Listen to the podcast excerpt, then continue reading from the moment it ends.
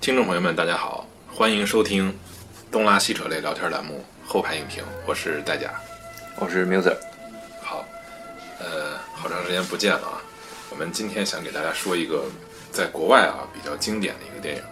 但在国内可能受众稍微小一点。不过这个片子的重量级肯定是有的。呃，原著是诺贝尔奖获得者，在一九六三年和一九八九年翻拍过两次，就是根据这个小说改编的。这个电影的名字就叫做《蝇王》。影片信息，首先是这个导演叫哈里·胡克，主演呢有这么几位：巴萨扎·盖提、詹姆斯·戴尔、呃克里斯·福尔、丹尼尔·比波利等等吧。我们今天说的这个电影呢，是一九算是一九八九年拍的，一九九零年上映的一个美国版。剧情梗概我们可以说一下，这个剧情梗概是简单的说，就是二十四个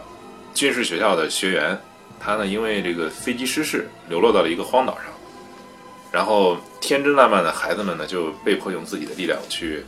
构建一个新的社会体系，但最终就成为一个悲剧的一个故事。我们现在就是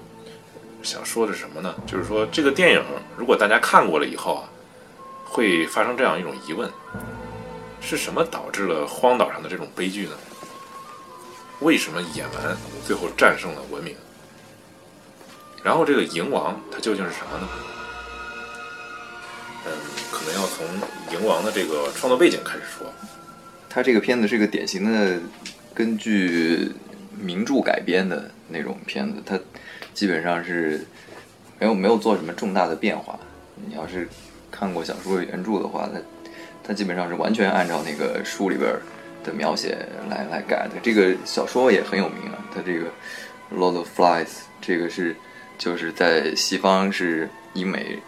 中小学必读，给中学生的这种必读书是吧？这个作家威廉·戈丁，他也是因为这个这个作品嘛，然后得过诺贝尔文学奖，最有名的一部作品，这是他得诺奖的时候，嗯，他的那个那个获奖的原因是用明晰的现实主义的叙述艺术和多样的具有普遍意义的神话，阐明了当今人类世界的状况，所以这个。小说其实就是一个有很多象征意义的这么一个东西，可以讲讲，稍微讲讲他的一个一个生平嘛，就就写作背景。他他这个作者是经历了两次世界大战，小时候小时候他是家人是希望他从事这个科学研究，但是他自己不是对科学不是很感兴趣。他在牛津上了两年，学了两两年科学之后，他自己改学了文学，然后。然后从此就走上了这个写作的道路，嗯，然后，呃，发表完第一本诗集之后，二次世界大战就爆发了，他加入了海军。他退役的时候呢，是一个海军上校。然后，战争之后，他就开始了教学和写作。他的爱好是古希腊语、航海和考古学，是是这么一个人。就是应该说，经历战争应该对他的这种呃世界观、价值观有有比较大的影响吧。可能对人性更加的悲观，对。然后他的作品呢，呃，也是以一种严肃冷静的这么一种风格，有点像对比同时期的，可能比较像那个加缪，或者是和那个海明威是是一路的，就是比较比较冷峻那种。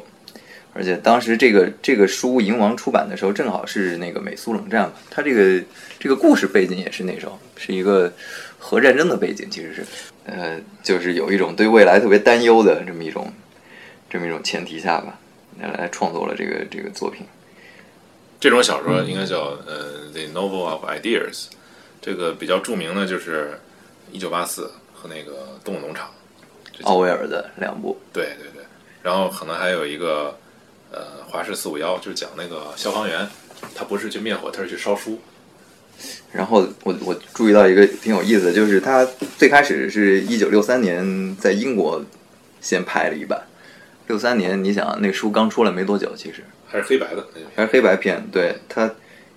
然后当时在英国被评为叉级，因为里边有那个儿童裸体还有暴力画面。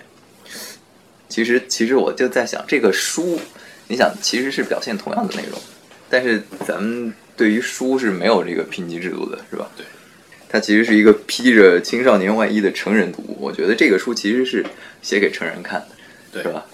但是如果它有那个评级制度，估计很多人小时候就就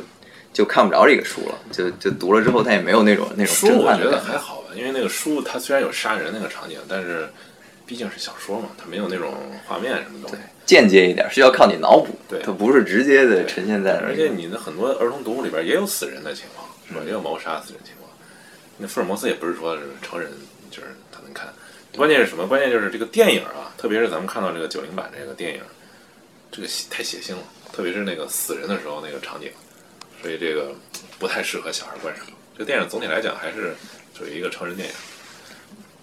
我看那个小说前面序是那个斯蒂芬金写的，斯蒂芬金他就特别推崇这个这这这本小说，他就是一直觉得，就是我说那个原因，他他看了太多的那种青少年读物，是吧？都是包括写这个就写这个写这个故事，它的灵感来源其实也是一本类似的叫《珊瑚岛》一个小说，讲的就是三个英国的少年在那个海海岛上的冒险故事，然后战胜了海盗，战胜了当地的土著，然后回到故乡。三个主人公就叫 Jack、Ralph 和 Peter。嗯这这这三个人对，就就是性格开朗、机智勇敢、患难与共，就是一个典型的给给小孩看的那种。呃，斯蒂芬金也是看了看了很多很多这种书，然后突然看到这个，对，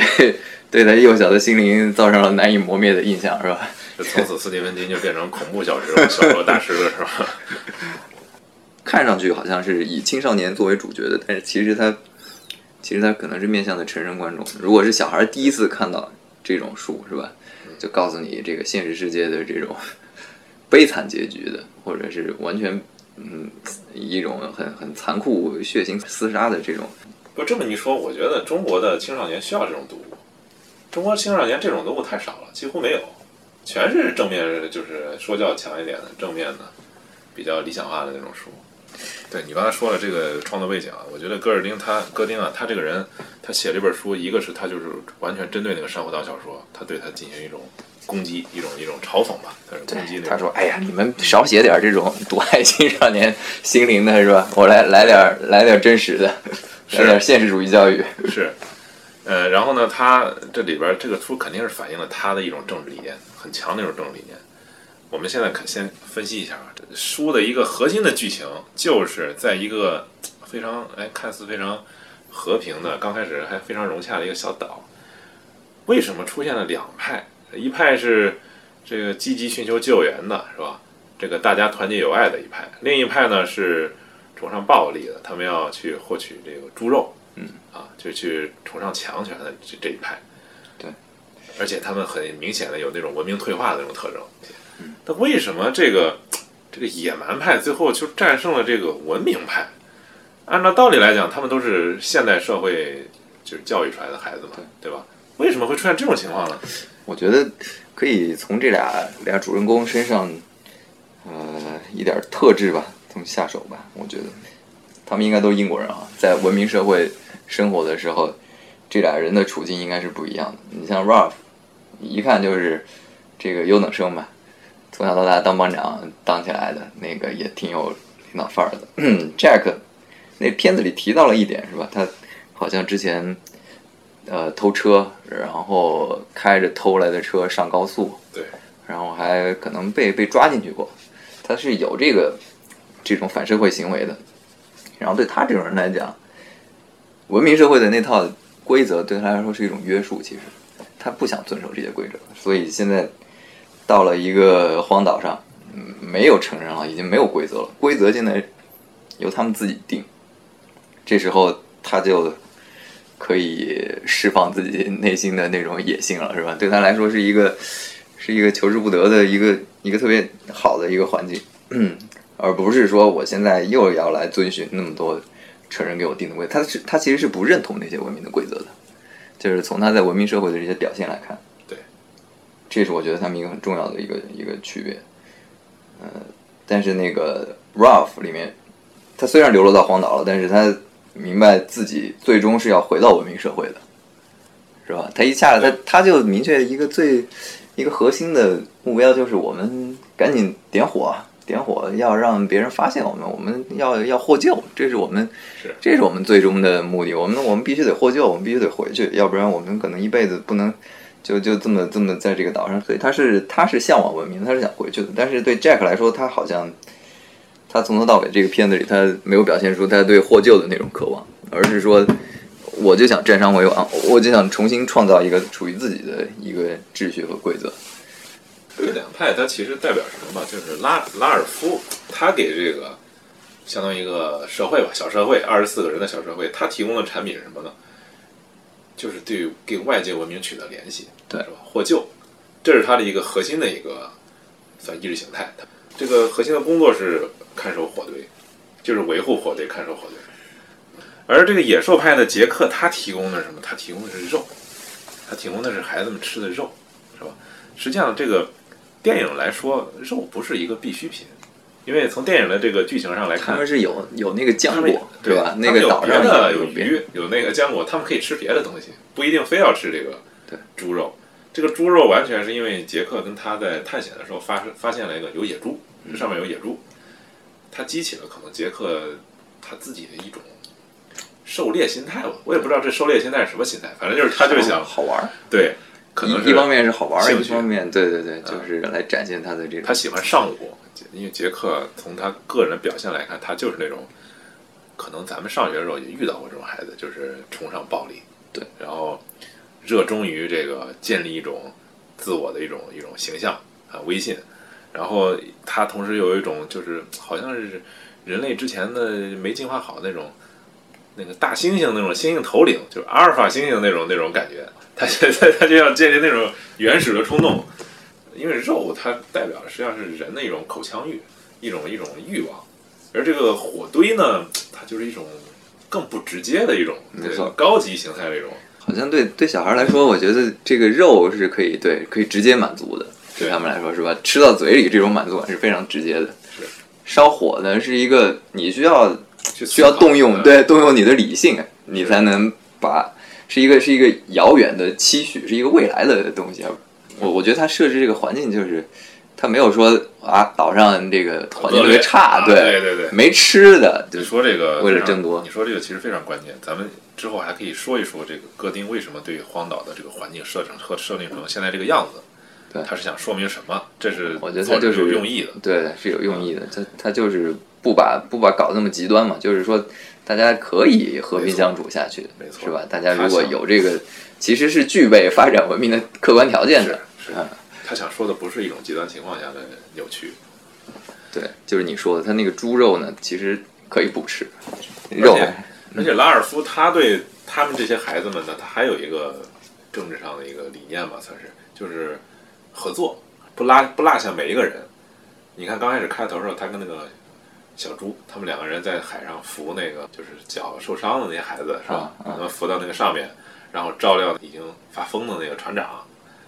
然后又把一些特别小的孩子，是吧？照顾他们，让他们干什么什么的。这个他就没这个，他这个完全就是说，你们只要愿意信奉我的，你们就来；至于不愿意跟我走的，那跟我没关系，你们就各走各的。它里边有一句什么？他他对那些六岁以下那小孩完全是不管，对对对。他就是一种，这叫什么？这这这这达尔文主义是吧？就就来了，我才觉得那些那些都没用，那是累赘，我 那那妨碍我捕猎的。是，而且你看他他对那个 Piggy 的态度，对那个胖子是吧？就是嘲讽。他一看他那么胖，他就是就像自然界中，他他不认同他的。其实这个 Piggy 在里边，他是他是很有想法的，他的一些看法都是非常知识分子的一个知识最高的一个孩子。对啊。对，在 Jack 眼里，这这人就是一文不值。Jack 在刚开始的时候就对对对他所说的那种解构神秘主义的那种观念，他就嗤之以鼻。他就坚信这个岛上有那种 Piggy 解释不了的那种。那为什么这个拉尔夫最后失败了？这个杰克最后获胜了？嗯，其中一个原因是因为杰克他这个打猎的这个工作啊，他正好是一种武力，他正好是一种。顺便的建立了一支强力武装，对对，他有了一支军队，等于他自己在这岛上就是一个军阀，没错。这个东西就是在大家撕破脸的时候，它的重要性就出来了。不过我倒不觉得这个杰克是对拉尔夫个人心怀不满。我觉得他可能更多的从我自己理解啊，他是对他的一种执政的一种方式，一种一种最后的这个目的性，包括他这个分工，他不满。特别是特别是你刚才也说了，让让他去看火堆是吧？对这个事儿，其实对他比较任性，他不愿意就是干自己不想干的事儿，等于他也不愿意为这个集体去去做一些对自己的一些这个没错，强制。这也是 Ralph 这个领导上的一个重大失误。我觉得他在在他认为这个看火堆是最重要的事儿，然后你指派一个根本不想看火堆的人去看火堆，那这个事儿肯定办不好。你完全可以对让别的小孩儿去，因为看火堆多多无聊啊，是吧对？也不符合小孩的天性。那小孩儿他们就是就是想玩儿，到处跑。而且我觉得可能他还有原因，是因为孩子啊，他还是刚才你说的，他不理解火堆对他们的一个一个真正的一个对一个目的，一个希望。因为看火堆需要一个就很强的这种怎么说，就就这种执行力需要很强。其实就是你理解不一定会获救，对吧？没错有可能获救，但你也可能不获救，对，它存在一个不确定性。是，所以这个干这个工作呢，就是一个违背这个小孩天性的一项这么工作，这么一项任务，必须得交给他能够认识到这个任务重要性的这些人，是吧？还有一个情况，他当时我记得那个 Piggy 刚开始他们两个在海滩上在那儿就是商量事儿的时候，Piggy 说我们应该弄个名单儿，把孩子名单全记下来，把他们特点、年龄都搞一个人口普查一样的记下来。结果就一直没弄成这事儿。对，不是这个人不齐，就是那儿人不齐，最后到最后也没有弄成，就是这二十四个孩子的这个调查工作。他这里边就有点像那什么，就那个希腊那个柏拉图，他说过他的《理想国》里他写了，他说这个一个国家呀，你怎么才能建立正常的秩序、美好生活？就是每个人各司其职，但是这个各司其职是没有个人自由的，不是你想干什么干什么，是有先哲们给你设定安排了哲学王对设定了你适合干什么，你就得干什么，跟你自己想不想干没关系。但是在这里边就可以看到，这个拉尔夫最后对孩子的分工是什么呢？就是人浮于事，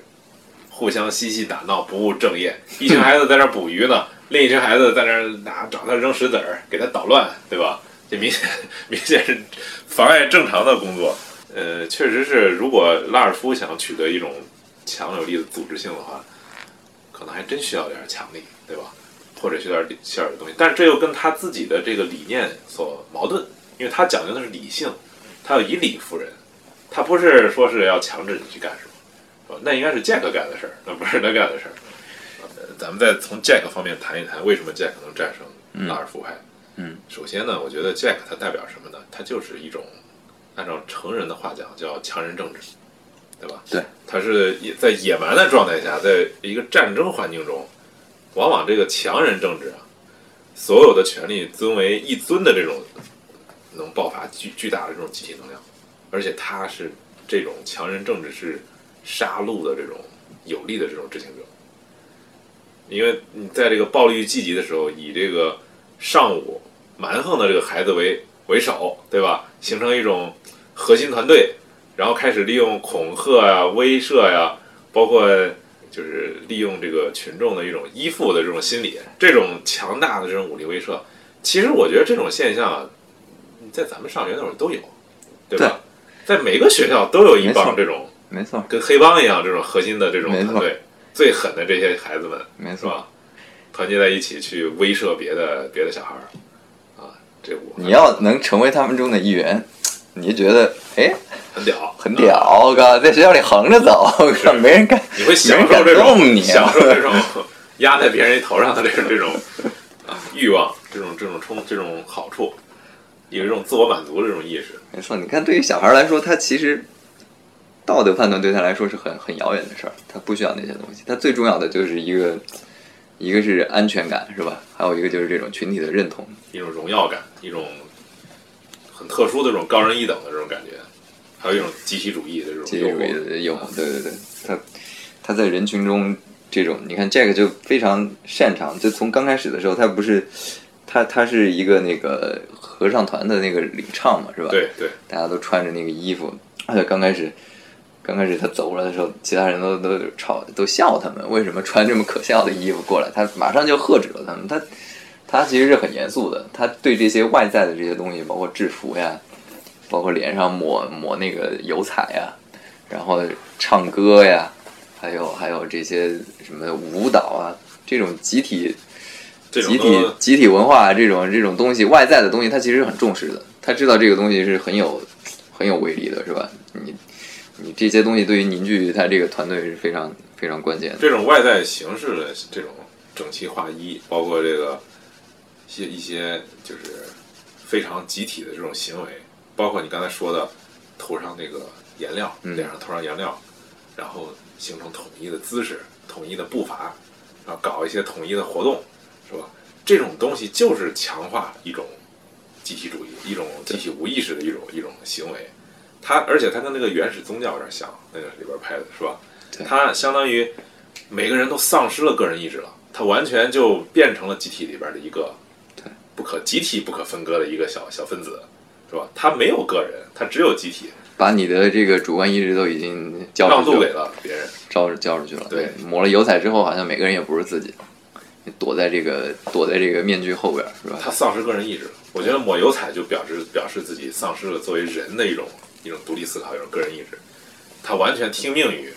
那个一个强人杰克，像类似杰克那种行为。对对包括他们做的一些，比如说在沙滩上的一些舞蹈，包括他们自己玩的那个扮野猪那个游戏，对，其实是没有意义的，对吧？是一种没有目的性的，完全是因为杰克为了宣扬他们自己的那种给他们给他们洗脑吧，相当于是一种 让他们陷入一种集体无意意识识行。为，对，形成了一种习惯。从这个角度看，这个这个杰克是很高明的，是吧？对，他他的这些手法，你相比而言，这个 Ralph 是没有任何这方面的这些让他们有有这种归属感的东西。对，像统一的涂装、统一的武装，是吧？对。长矛啊，削那个棍儿，他们经常削那棍儿。然后一起唱歌，他们后来从前面的那些唱那种宗教宗教赞歌，变成了打打猎的耗子，对 对，然后这就是制服崇拜，制服崇拜、口号崇拜，就这种，它这种东西就容易唤起人的一种本能的一种动物性，是吧？因为人过去，你像咱们猩猩那个时候，那就是群居动物，没错，它就是靠这种东西去去宣扬一种让人丧失理性、个人意志这种这种没错。工具。这个你也看出为什么人的这种集体主义其实是是根深蒂固的，是刻在咱们基因里的。对，因为因为人本来就是对嗯这种社会属性实在是太太深刻了，谁也没没有办法，你在以前是不可能单独存活的，你必须依靠集体。是你如果被这个集体排斥了，你可能等着你就死亡。对所以他对这种集体的渴望、这种归属感的渴求是是无比的深刻实。际上，现在这个作为现代人来讲，这个特别是人进化成人以后，这种就是群居生活的这种必要性啊，它也有。但是你个人的这个空间活动是有的，是吧？你没有必要说非要群居，对生活在一个大家庭里、大群居集体里边儿，你才能获得一种生存的这种最基本的这种权利。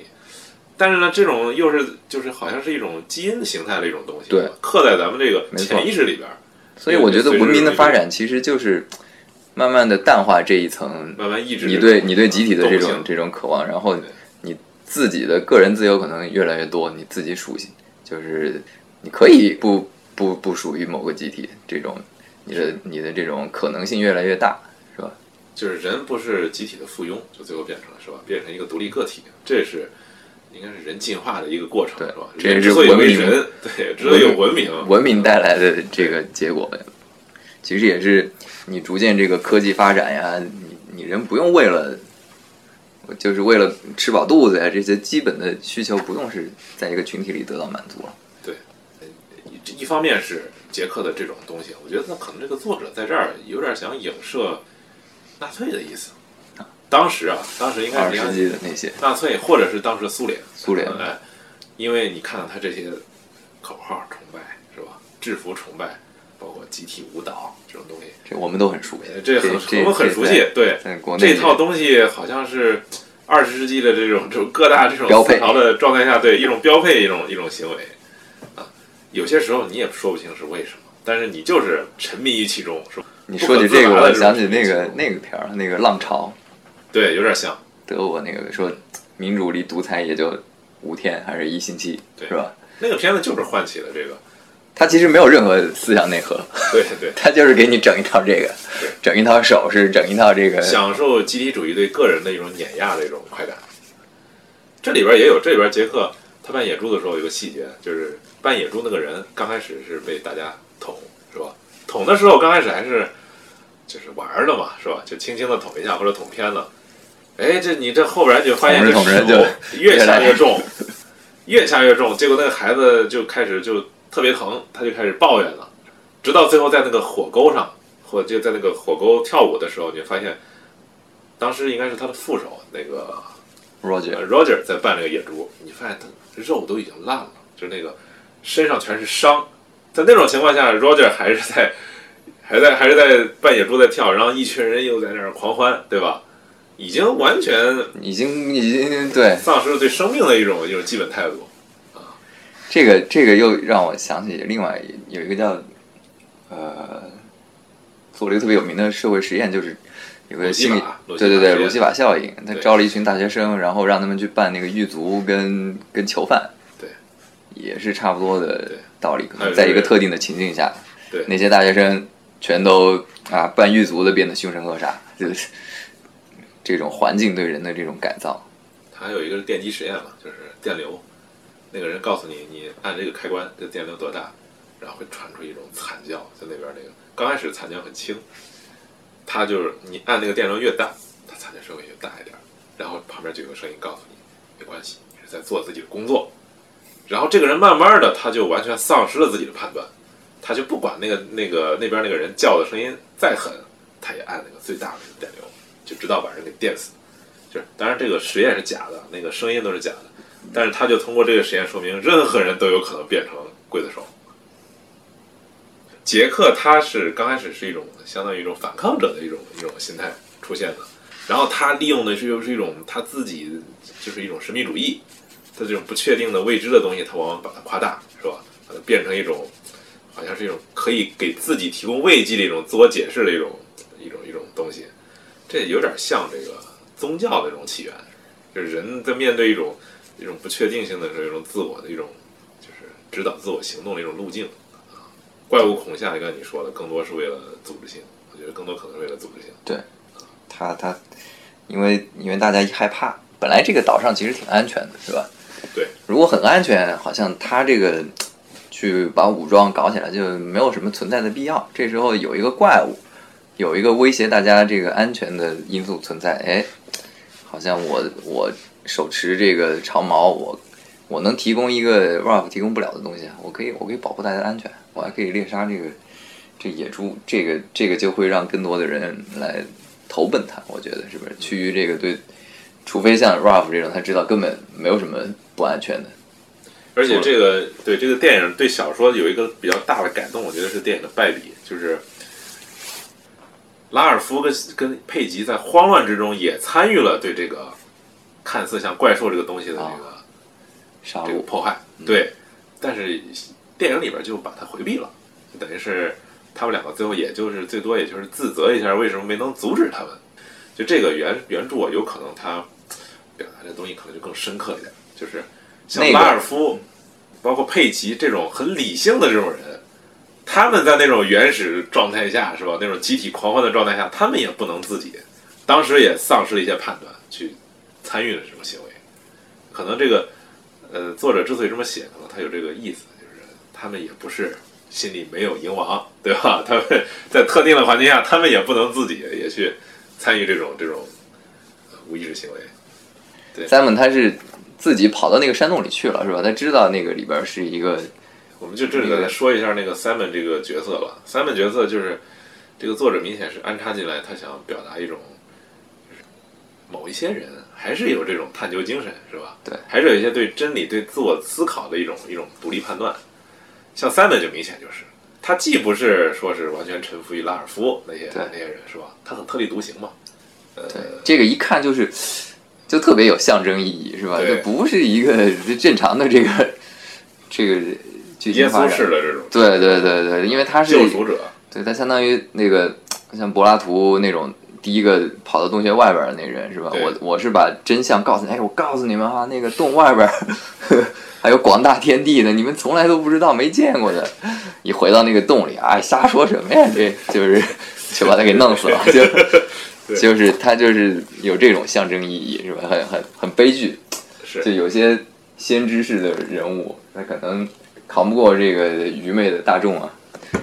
总是死得很惨。可能隔了很很多年之后，大家才发现他他说的是对的。他其实这里边引入了一个问题，就是杰克那个那些人，杰克也不是强迫那些人去参加自己队伍，对吧？但是这些人慢慢就聚集到了他这个手下，慢慢的那个拉尔夫那派就越来越没吸引力。但是这里边咱们就说到，就是这个作者啊，包括这个电影，他想说的，好像是一种就是这是一种民粹主义一种悲剧。何为民粹主义？就是一种最受欢迎的，大家自我选择最受欢迎的多数人的选择。但它往往导致会导致悲剧。杰克他是追随自己的本能，是吧？他放弃了自己作为一个社会人的一个这种属性，嗯，他为了打猎而打猎，他没有别的目的，他就是喜欢打猎，喜欢玩儿，对吧？他天性喜欢玩儿，对，同时他又很反感反对他的人，他有这种清除异己的那种没错那种行为，那种冲突，而且他崇尚简单粗暴、暴力，而且他就是在他心里体现的就是一个孩子，特别是一或者是一个人，一种很野性的一种一种行为方式，一种一种冲动。他破坏原来拉尔夫跟佩奇规定的拿到罗号他能说话，那象征着民主，对吧？象征着言论自由，象征着权利。他反而是限制自由，他限制自由，违反这种科学的这种理性思考。他就是代表什么呢？代表就是这种野性冲动，它最后导致了人类社会的这种的悲剧。嗯，就是二战。我觉得这个导演就是想引出这个这个行为，因为他你设计这个希特勒是吧？这个希特勒在里边就跟那个杰克就有一种很强的这种相关性。希特勒是他就是利用第二次世第一次世界大战德国战败的时候，德国一般的民众这种屈辱感是吧？很强的这种屈辱感，包括二呃一战之后，最后这个国际社会对德国做出了一种非常耻辱性的一种战后的一种安排，嗯，割地赔款啊，肢解军队啊，是吧？德国就是领领土极度缩小什么的，德国人有这种很强的这种不满不满情绪，然后同时，德国一战结束一个重要原因是因为犹太人在柏林起义，是吧？包括那个水兵哗变，包括当时的一些左派在那个柏林起义，导致着德皇仓皇出逃，然后整个帝国就瞬间就崩溃了。一相当一部分德国人就把这个原因归咎于犹太人，归咎于自己这个背后被捅一刀，因为你知道，大家知道一战这个结束，并不是德国在正面战场突然就失利了，或者就崩溃了。当军队还在前线，军队还在塞纳河，还在法国前线，没有这个，而且德国在东线已经胜利了，已经战胜了当时的这个沙俄德国，而且跟列宁签订了一个对列宁来讲算城下之盟的这么一个一个协议，等于俄罗斯就单方面退出战争了。对他们来讲，其实战争的形势不能说是完全是不利的，就突然就失败了。失败了以后，沉重的战争赔款，皇室被废除，强加给他们一个魏玛魏玛共和国一个政权，等于是德国的一个新宪法，是由外国人替他们写的一个新宪法，是吧？希特勒就是抓住这种民众民众这种不满，强烈的这种不满，它导致了一种什么呢？一种就是民粹主义倾向。希特勒号称自己上台以后，能帮现在的这个德国人解决现在所有的问题，包括经济的、军事的、政治的，是吧？我要让你们重新站起来，要重新变成自己的主人。但是他也不是说说啊，他真干。首先就是树立犹太人，我觉得犹太人在里边就象征着那个猪头，是吧？象征那个野猪。他找一个靶子吧，去把这个全社会的这个矛盾全聚焦在这个这一点上。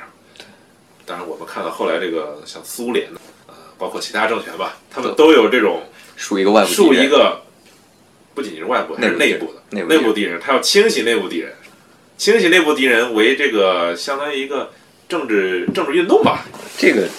你这么一说，确实这个猎杀野猪这个这个活动看上去是无意义的，其实很有，就是有它内在的政治逻辑有。内在的逻辑是啊，它就是一个祭品。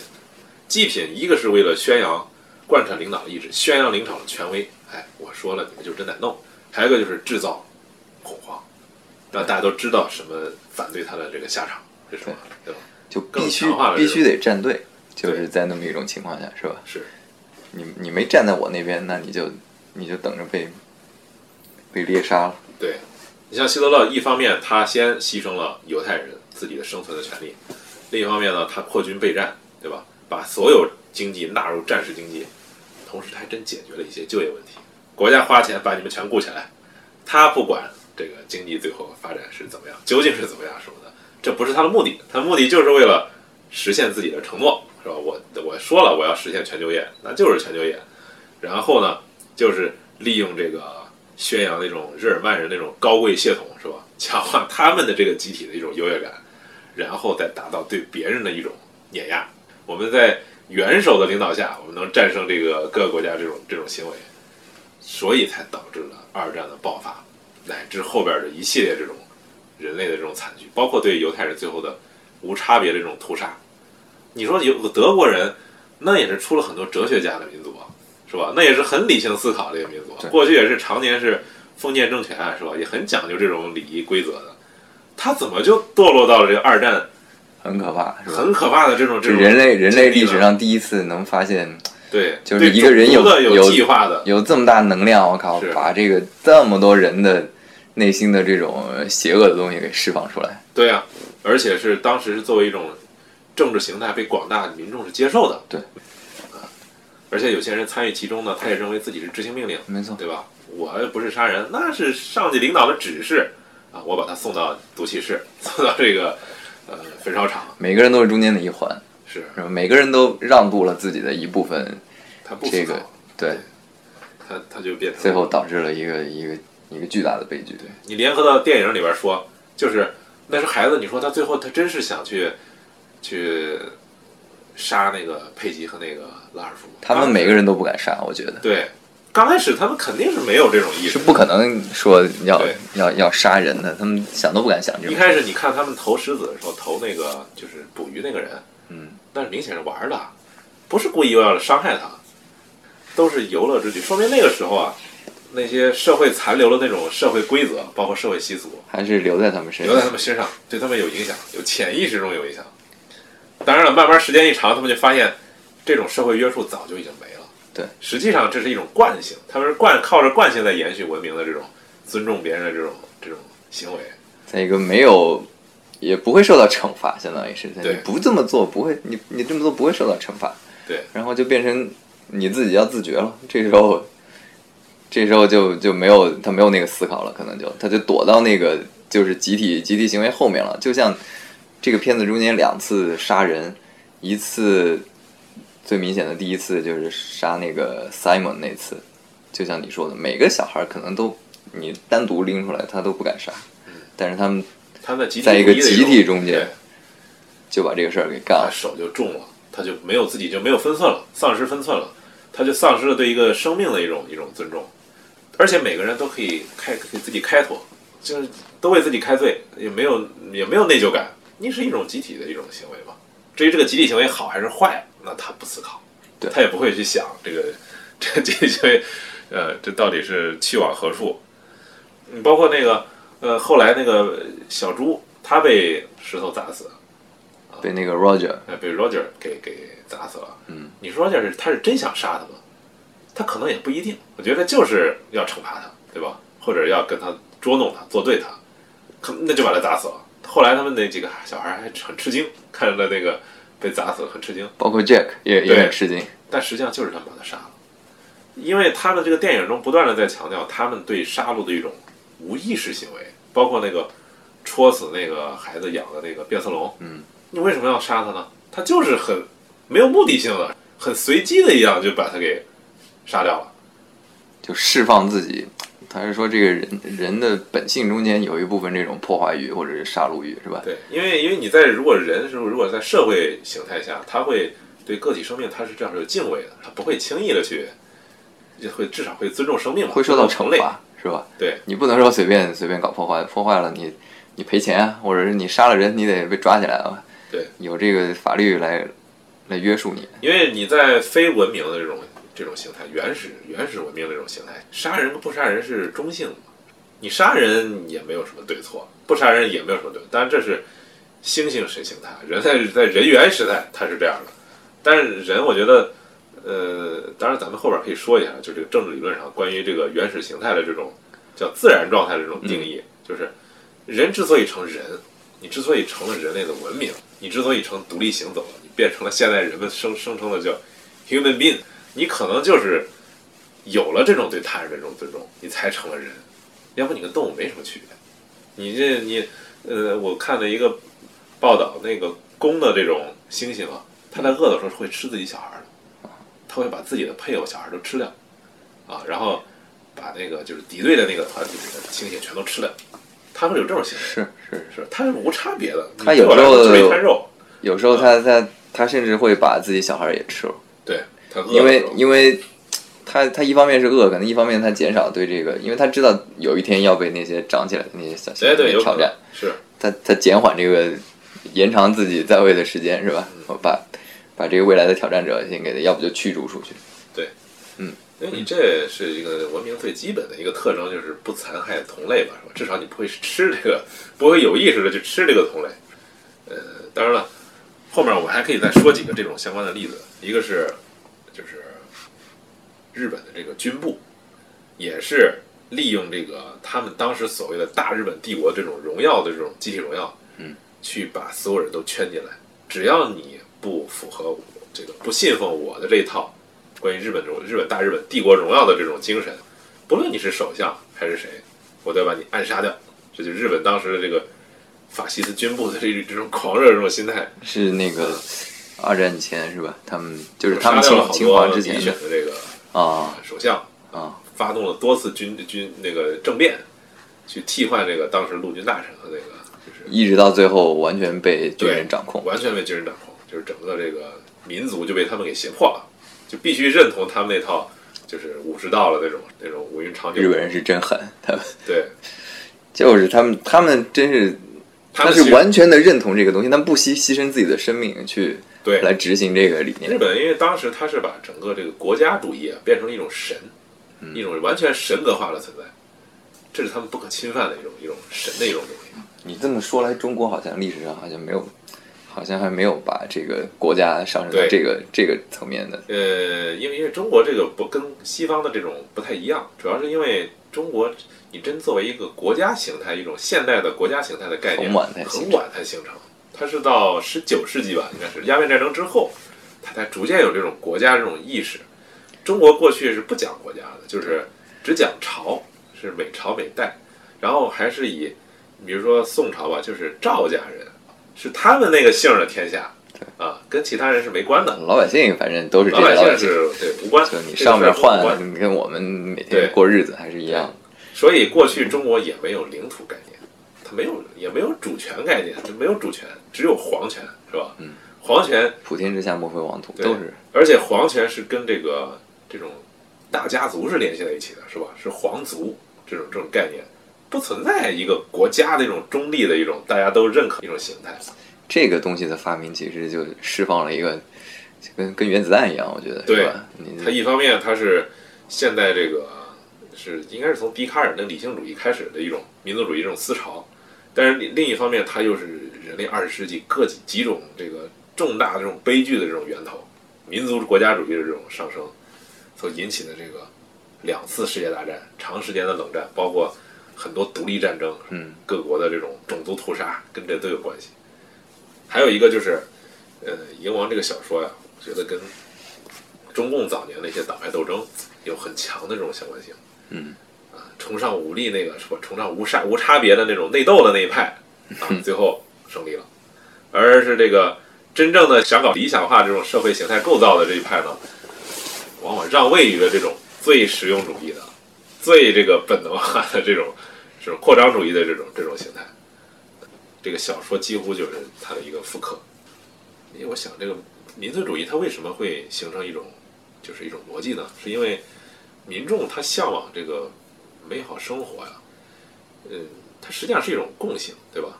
大家都向往一种美好的一种局面，迫切的想去改变自己认为现在不合适的一种一种局面。嗯，但是民众的这种就是这种思考呢，就是多数派的这种这种强硬呢，它往往会有一个特点，就是它缺乏一种理性的思考过程，它往往信奉最简单粗暴的逻辑，去直接改变自己的这个现状，达到自己的目的。但是你这个因果关系啊，它往往它不是那么回事儿，就是不是说你简单的改变这个东西，它就能达到你所设想的那个那个东西。你有可能你你现在这种强硬啊，你会发觉自己就是像这个小说里饰演的这个每个人心中的这个蝇王。小说的这个作家戈丁认为，这每个人都有，发能发生在任何人身上，任何人在某种情况下都会变成这种恶魔一样的这种东西。那你你你如果是再加上民粹主义，你有可能就打开了这种像潘多拉的这种魔盒一样。对你你你是把现在这个改变了，但是你改变的时候，你往往是把人类猿猴时期那种动物性又迸发出来，制造了一种更大的一种灾难。最后人变成了嗜血的这种恶魔，而且人们自己还不自知，可能还就还还给自己在这儿找借口呢，是吧？还披在披在一种集体主义的外衣之下，这就很恐怖了。格林，我觉得他所做这个荒岛的这种特殊环境的设定，就充分的表明一点，就是他认为不是环境改变了人，他不认为不是人自己改变了环境，岛上所有东西都被烧了，岛成了废墟，所有人都变成了一类怪兽一样的东西在那儿。原本是人类人间天堂，结果最后就因为人的这个行动，它变成了一种地狱。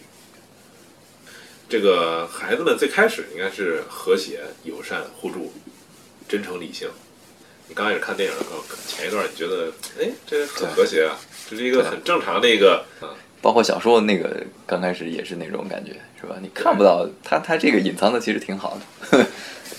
大家互互帮互助，通过选举选出一个头领，对吧？然后大家在一空想办法怎么经营海岛上资源啊，怎么捕鱼啊、采果呀、包括那个搭建那个简易帐篷，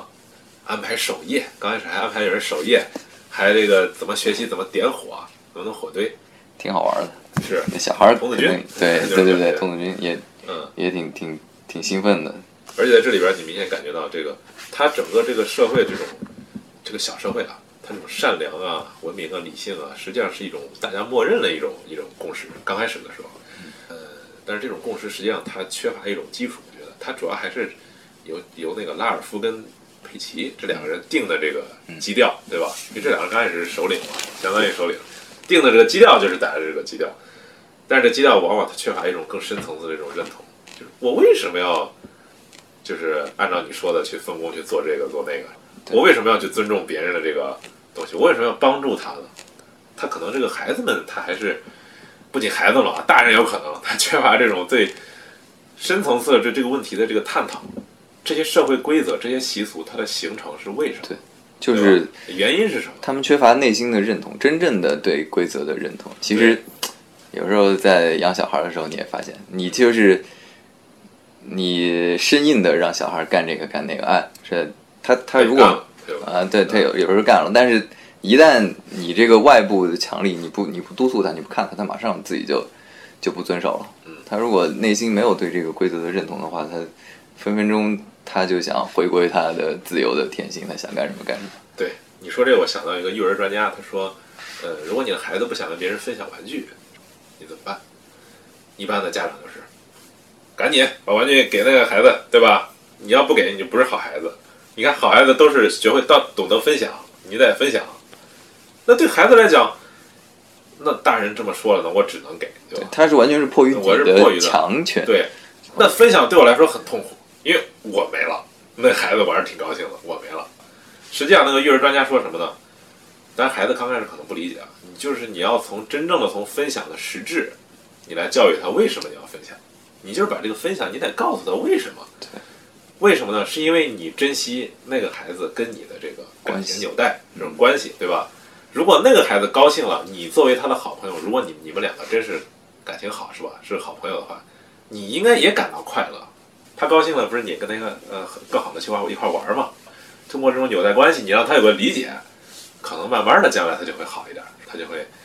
对，分享是一个是一个你你这是一个反反人性的东西，啊，是吧？对，因为他剥夺了，就洛克讲的嘛，天赋人权是什么？对财产的占有。你 这东西你的我是物权嘛，对吧？我的东西干嘛给你呢？是吧？你你你把它剥夺了，对我来说，所以分享是一个更高层面的，可能后来人类这个组织形态发展的更复杂一点，你发现，哎，这个东西分享是，嗯，是对这个群体是有有利的，或者说对你将来的这个发展是是有更长远的帮助的，所以我们才提是提倡这个对分享，它不是一个当下立即你就能感受到的，可能对，所以你刚才说那个那个拉尔夫在荒岛上，他是号召大家要互助，要文明、礼礼貌相对，要待，遵守规则遵守，规则。他是为什么？其实孩子们是理解不了。理解不了的。他当时那个情况下可能理解不了，因为你想想这个，你要去经营一个这个这个社会中的这种角色，可能在这个正常的社会环境中啊，人们往往是一种被动的一种遵从。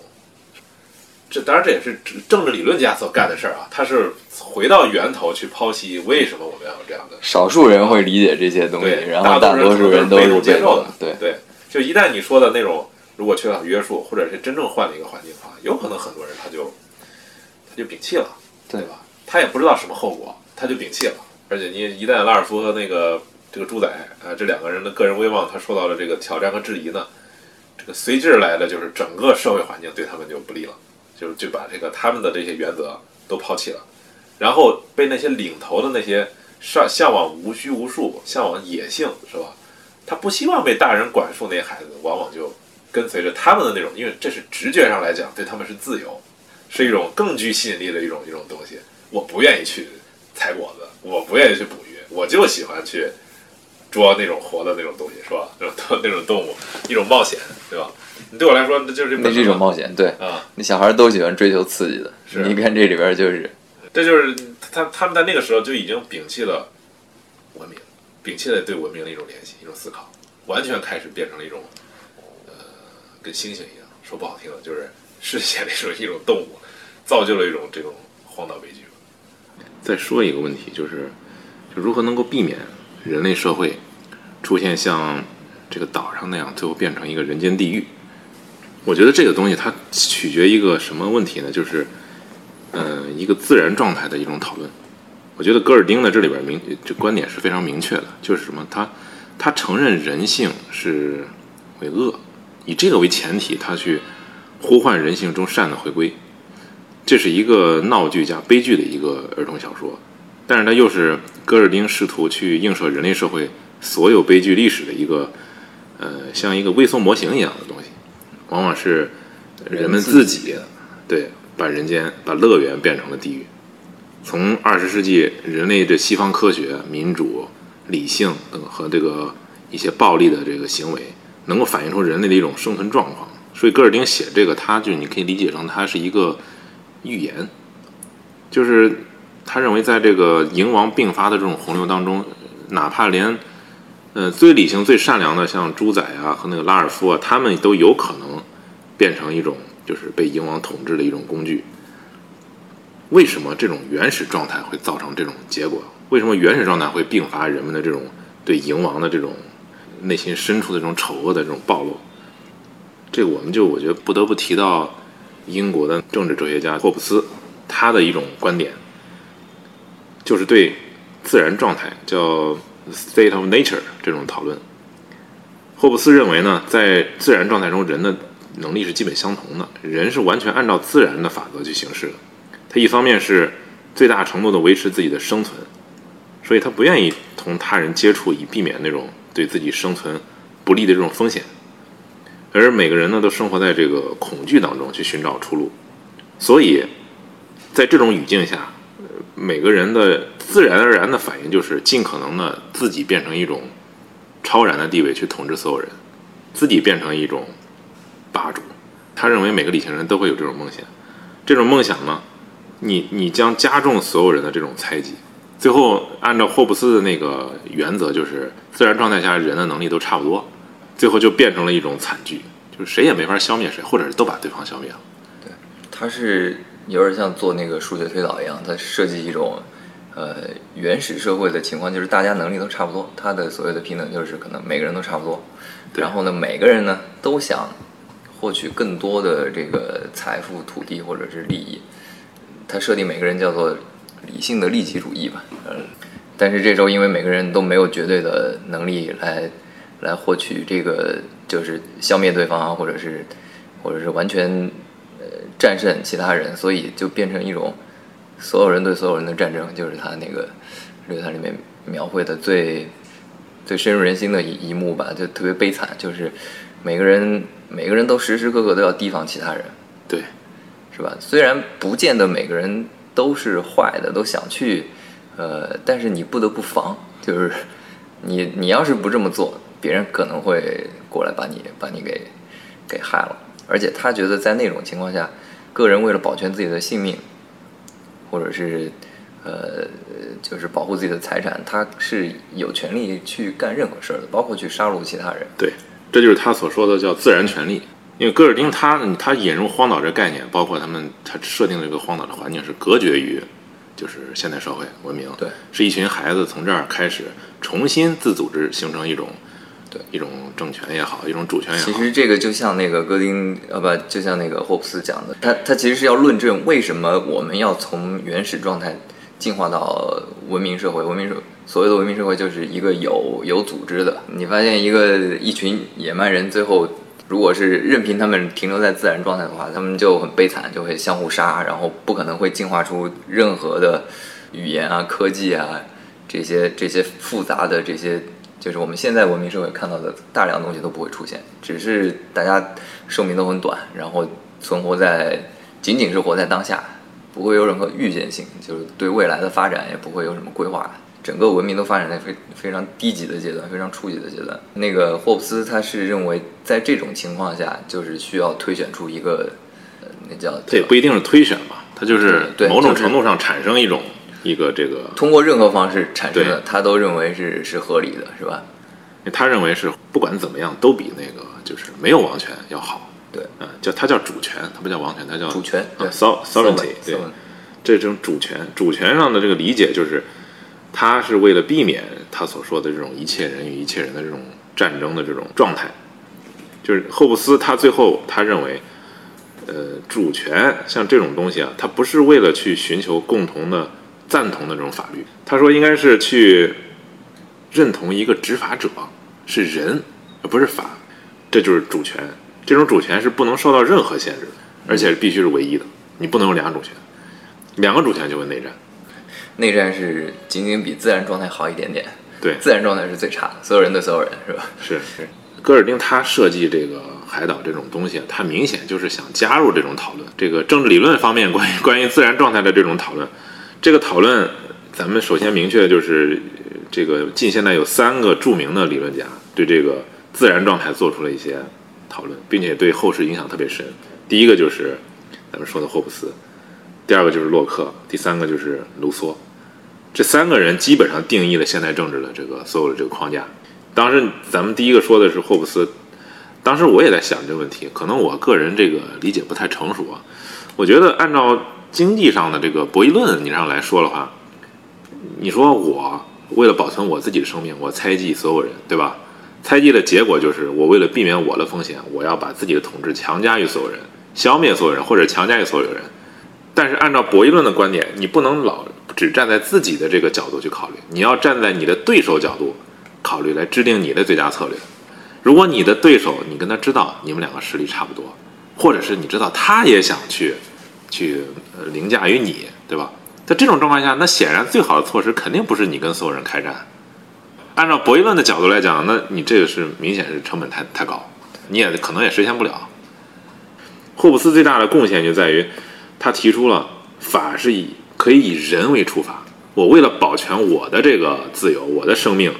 我我从这儿才出发开始让渡于主权，对吧？在这种情况下，你你所产生的法就是以人的保全为为中心的，这是一种人本主义的法。呃，不，霍布斯这个观点，我还想到一个一个事儿，就是那个你你看我以前有篇文章是 GQ 男士他写那个叫太平洋，嗯，那个大逃杀，大逃杀太平洋那个就是一个山东的捕鱼船去智利海岸去捕远洋捕捞这个这个鱼，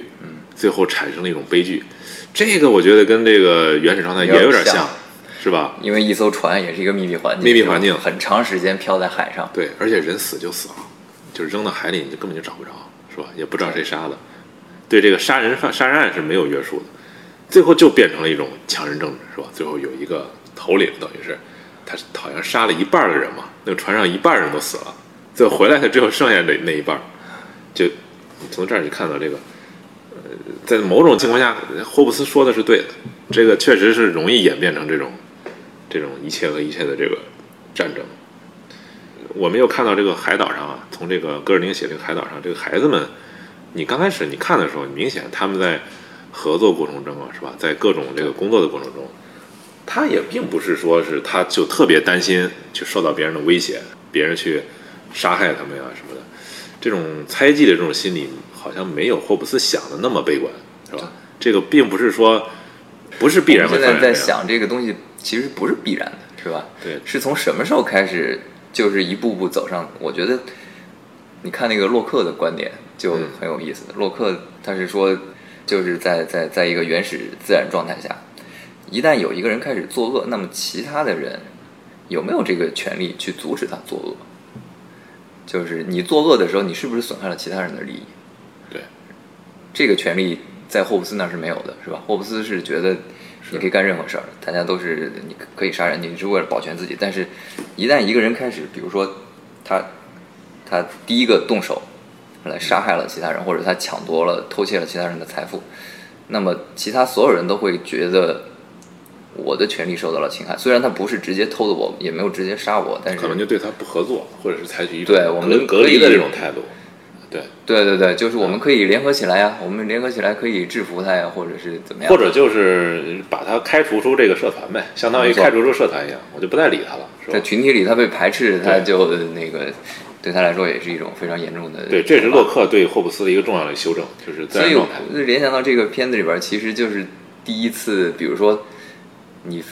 你没有好好看管这个火堆的时候，那是他们相当于第一次犯错吧，相当于玩忽职守吧，这种对小孩来说，但是没有任何的，其实没有没有任何的惩罚，或者说没有他没有付出任何代价。因为因为当时 Jack 他就是一副那种哎怎么地就是就这么着了，实际上他是应该是火堆这个事儿吧，还有点复杂，因为他是没有让大家都明白火堆的意义是什么。对，他这个不是一个这种公众的信念的这种行为，它是实际上是精英信念的行为，是吧？是对，拉尔还存在这种夫和佩奇价价值观上的这种这种对不一样。啊，如果你一旦出现，比如说他把所有人的这个衣服都烧了，是吧？假设啊，或者是把所有人采集的东西全扔了，那也就有可能出现你说这个情况，是吧？大家都对他不满，对，因为这是一个切身的一个考量。其实我想说的是，就是每一个小孩儿中间，他们都已经放弃了自己的价值判断了，是在这个逐渐的过程中，他慢慢的纵容这种东西滋长，包括他们去，就很明显，那个那个小孩儿他那个玩那个变色龙的时候，那是相当于他的一个宠物嘛，然后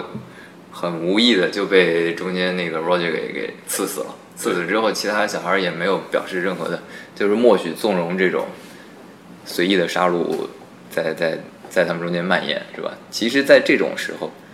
就是他们已经放弃放弃自己的道德判断了。那小孩儿已经放弃了，我觉得。我我觉得按如果按照洛克的逻辑啊，在这个荒岛上，他认为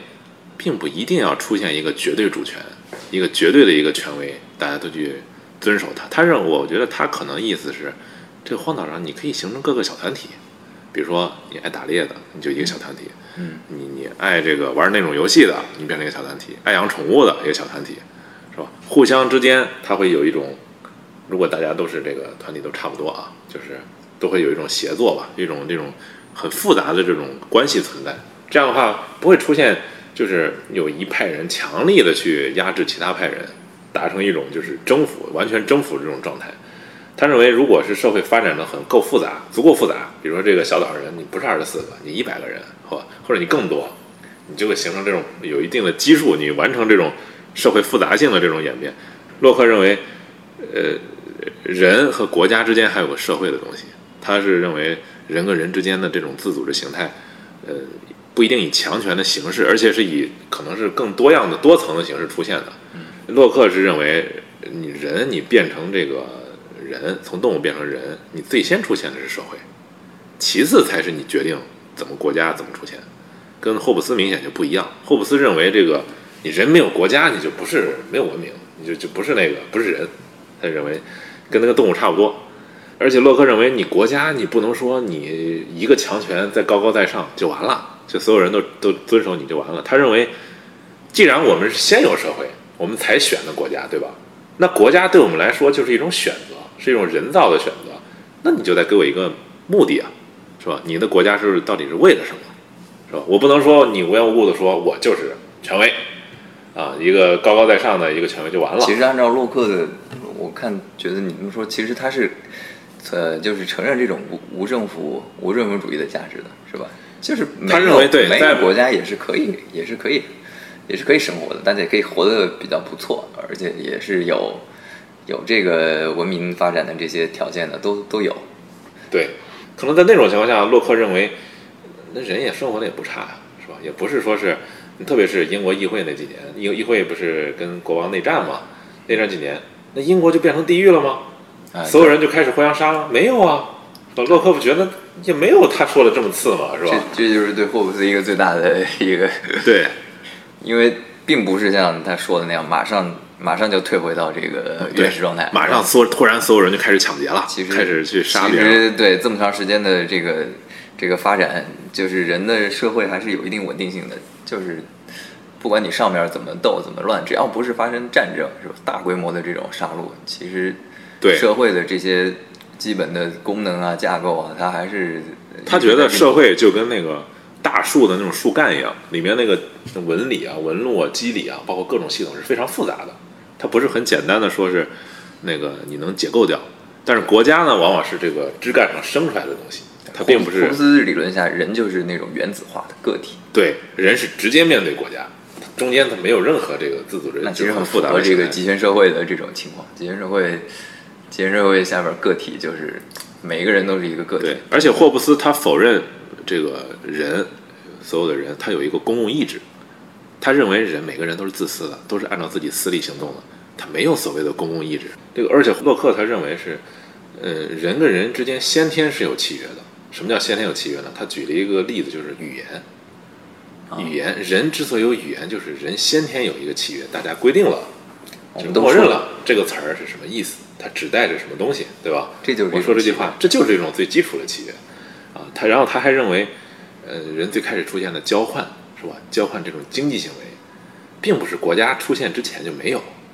他说应该是在很早的时候就有这种这种交换行为。那你说这种共享或者是交换行为，它也是一种最基础的契约，是吧？一种原始的契约。它就是说，这种社会分层、经济互动是国家主权之前就有的。所以霍布斯，如果你真是这么说的话，你等于完全忽略了前面这个过程，你直接达到了自己的那个想要的说的那个结论。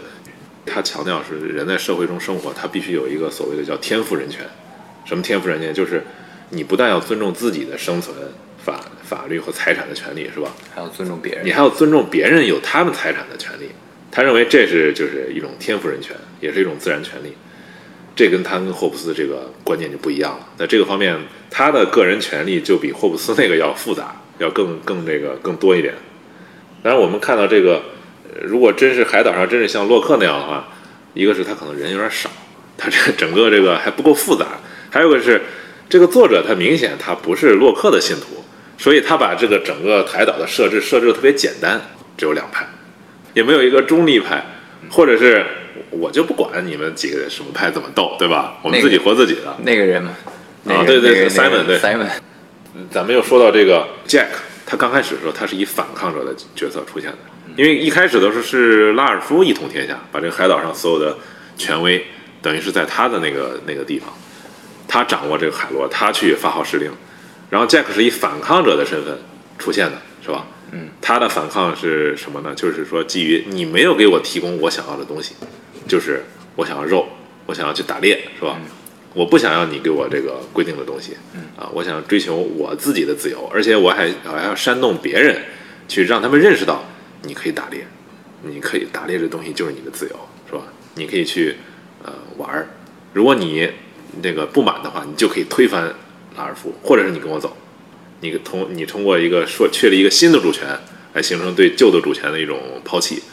实际上，我们这个就可以说到卢梭的观点。卢梭的观点是什么呢？就是他认为社会应该是怎么样才是我们需要讨论的重点，所以他就认为社会契约论是解释人合法性的，都是马后炮。你必须是用社会契约论去规范、去建设整个人类社会，这是他提出来的。因因为这个卢梭，大家都普遍认为卢梭是现代革命的理论源头。啊，他认为可以改变国家，甚至改变社会，重新去塑造，从零开始塑造社会内在的机制和社会逻辑，等于是你把这个树干给锯了，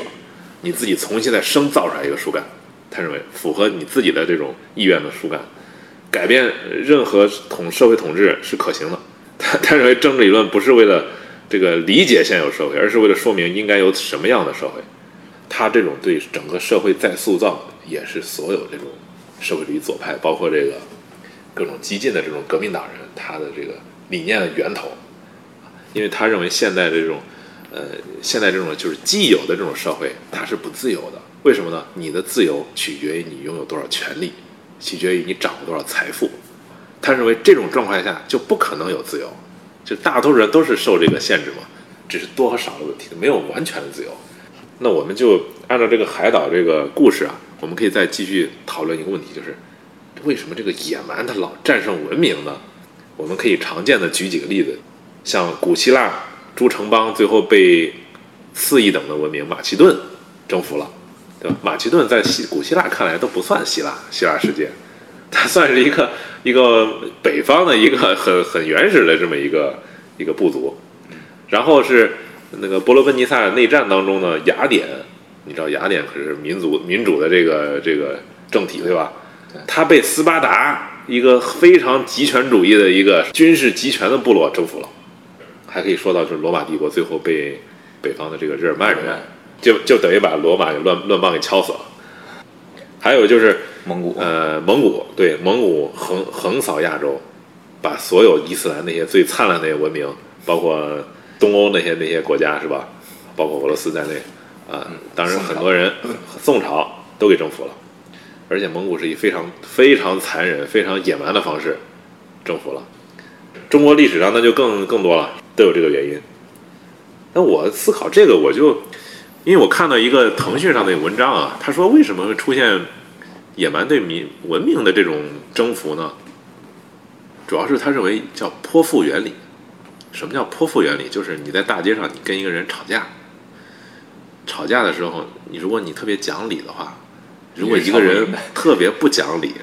他什么叫泼妇呢？泼妇就是根本不在乎别人对他怎么看，他没有面子，他也不受所谓的道德什么约束，他就打在倒在地上给你打滚儿，或者出或者来咬你，你怎么办？在这种情况下，你必须得把自己的水准降得跟他一样低，你才能跟他打。你所以就是，那你只能把自己变成野蛮，对吧？你才能跟野蛮对抗。要不然的话，你一个文明人，你等于你受了很多道德约束，你受了很多这种规则的这种牵制，你的选择性就小就少，你可能性就少。在这种状况下，你跟他你跟他吵跟他打，那野蛮的往往他有更多可能性，他不在乎这个，他只在乎赢，只要赢，他任何手段他都能用。所以这是说北朝说朝鲜了，嗯，这个可以延伸到那个地方啊。他说意就是文明意味着规则。就意味着约束，意味着秩序，嗯，就是意味着你这种可能性就少了。所以在这种意义上说，可能相当于他优势大一点。文明之后，他自己给自己加了很多限制，自己给自己筑起了一些，就把自己手脚给绑起来了。对，然后时间一长，他已经不记得 这个松开手脚什么样了，是吧？你回到《蝇王》这个电影里边，你看那个拉尔夫和那个杰克对抗的时候，他为什么不去偷袭他们呢？为什么不去抢呢？这个东西就不在他的这个脑子里，你知道吗？是他从来就没想过这个。对，还还有这个。他们是以更高的文明形态出现在这个群体里边的，他对自己有一种约束，对吧？他有些东西他是不能干的。他被抢了之后，他仅仅是过去对峙他，哎，你怎么你们就是小偷？对他还要跟他讲理。他觉得这种道德谴责这么骂他，这种是。在这个对抗中呢，杰克就是泼妇，他只要能把那个眼镜给偷过来，把你们给袭击的到处乱跑。把你们的帐篷给烧了。其实他，我也我也不知道他为什么要烧人家帐篷啊。反正就是他要搞成这种恐吓。我们还讲一个问题，就是还有一个原因，就是他野蛮人他是抢劫，他不是经营。一般来说，文明的形态它是经营，对吧？它经营的话，它不是说是一个零和游戏，它是自己生出来一个增量，用增量来这个满足自己的这个需求。野蛮人他就完全就是零和游戏啊，他就是靠抢别人东西。这样的话，野蛮人就就没有什么顾虑了，反正我就是抢，抢到了我就拿到手了。他这个抢不到对我来说也没什么损失，对啊，光脚的不怕穿起来。这种斗争形态对他们就有更高的号召力。那文明的那些那一方呢，他家大业大，他又思前想后的，他又不敢这但是我还。在想，那其实，呃，随着这个人类人类发展啊，到到后来这种冲突中间，这个就是文明或者说科技的起的比重越来越大，这个蛮族可能这方面优势越来越越来越弱，是吧？对，你文明才可能发展出更先进的武器，才有可能在对抗中取得胜利。那这个这小说这个和这个电影啊，这是一个重要命题，就是蝇王。我们可以说说这个蝇王这个东西啊，你包括这个蝇王，它象征的一个命题就是人到底是天性是善的还是是恶的？嗯介绍一下，蝇王应该是希伯来语的怪兽的意思。这种怪兽的意思，它在圣经中里也出现过。它是什么呢？它应该是，呃，圣经里边讲叫六翼使者、六翼天使。他当时跟随撒旦反叛这个上帝，变成了魔鬼，相当于这个魔鬼里边的一个王者，地狱之王，就象征着什么呢？他在社会中的这个形形态是苍蝇，这个猪头上那个飞的那个苍蝇。这是导演，这是那个作者的本意啊，他就是想这个，他想说明什么呢？就是说明作者当然他很态度很明确了，人天生心里边都有欲望，每个人都有，跟你是谁、接受什么样的环境教育没关系，对你天生都有，在某个时刻、某个特定的机遇，你可能就把这个很丑陋这种东西迸发出来了，就变成了一种一种罪恶。所以这个戈丁呢，明显是性本恶论，性本恶论性本恶论的这个支持者。其实中国也有，孟子是